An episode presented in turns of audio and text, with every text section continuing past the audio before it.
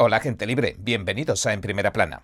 A mediados de semana, el presentador de la Fox, Tucker Carlson, entrevistaba al expresidente Donald Trump. Pese a llevar años sufriendo ataques judiciales y soportando una investigación tras otra e incluso un reciente arresto, parecía la misma persona de siempre. Se mostró tan vibrante, enérgico, perspicaz y egocéntrico como nos tiene acostumbrados. Y durante la conversación soltó algunas perlas informativas que vamos a analizar hoy. Así que sígame, entremos en materia.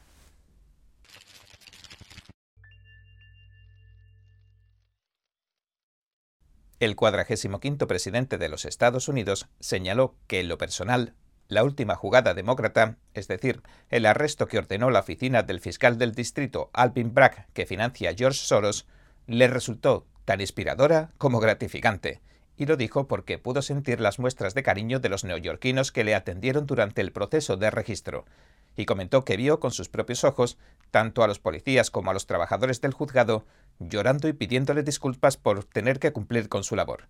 También señaló que la manera tan irresponsable en la que maneja Biden los asuntos de Estado ha llevado al país a una encrucijada nuclear, y que nadie podía ni siquiera imaginar lo devastadora que llegaría a ser una guerra nuclear con el arsenal tan sofisticado que poseen tanto estadounidenses como rusos en la actualidad.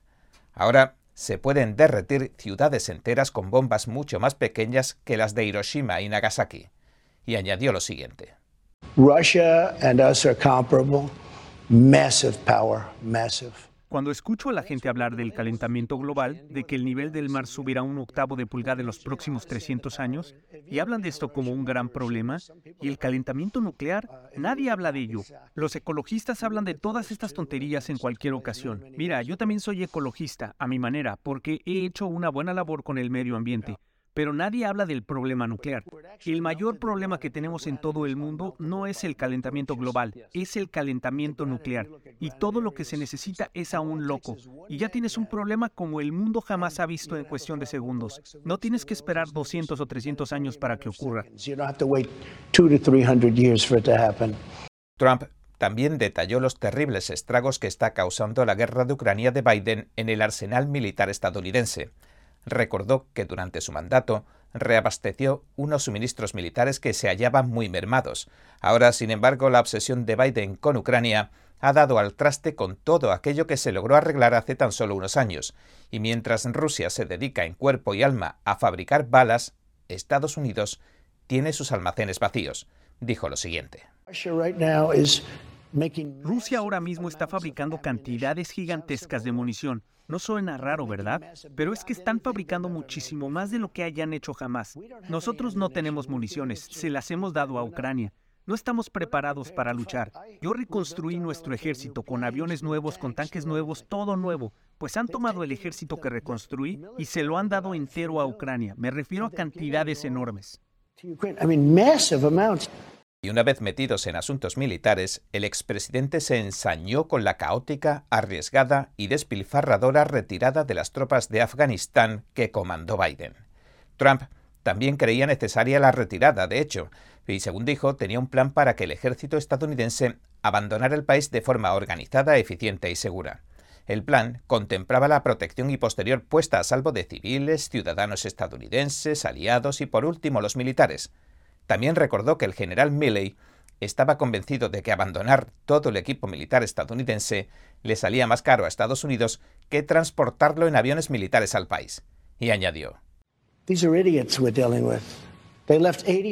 Estamos tratando con idiotas. Abandonaron equipos por valor de 85 mil millones de dólares. Abandonaron a sus propios ciudadanos estadounidenses y sacaron a los militares primero.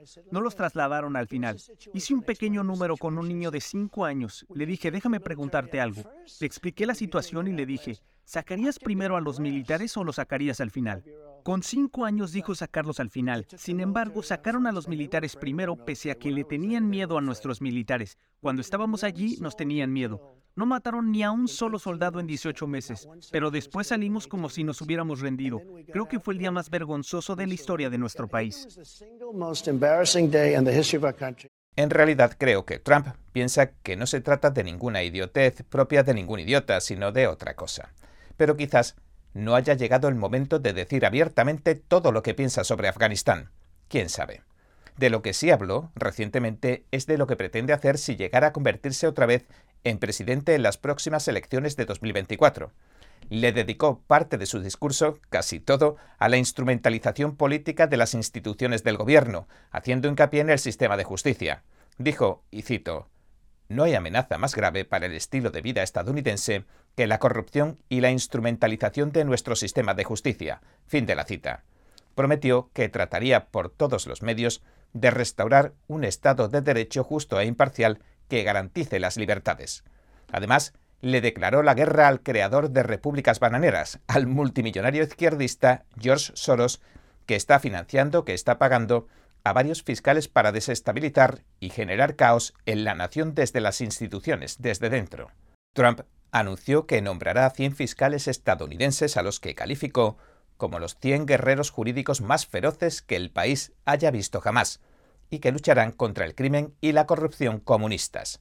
Y a medida que se vaya limpiando el Departamento Federal de Justicia y el FBI, dijo, también se lanzarán investigaciones de derechos civiles contra los fiscales de distrito como Alvin Bragg, su perseguidor. Trump en este punto admitió que esta era la razón por la que lo hacían todo, y añadió que muchos de estos fiscales de distrito al servicio de Soros son marxistas. Además, sugirió que podrían estar aplicando la ley de manera racista, y que en las ciudades donde manejan los hilos como Chicago, San Francisco o Los Ángeles deberían investigarse sus correos electrónicos y demás registros para determinar si están violando deliberadamente la Ley Federal de Derechos Civiles.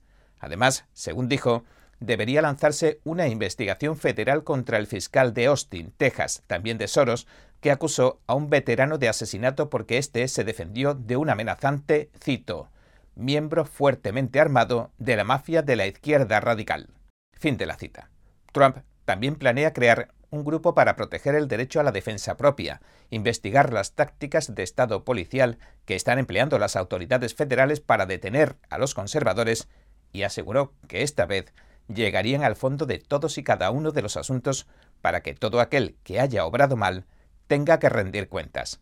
Y por último habló de la infiltración e imposición del marxismo del comunismo en las escuelas y de que planea detener la purga de abogados conservadores que están llevando a cabo los colegios de abogados, para así equilibrar la balanza en el ámbito de la defensa judicial.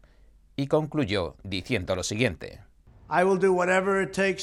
Haré lo que sea necesario para salvar nuestro sistema jurídico, que es uno de los mayores logros de la civilización occidental, de los bárbaros marxistas que pretenden destruirlo. Lo haremos, lo salvaremos. Muchas gracias.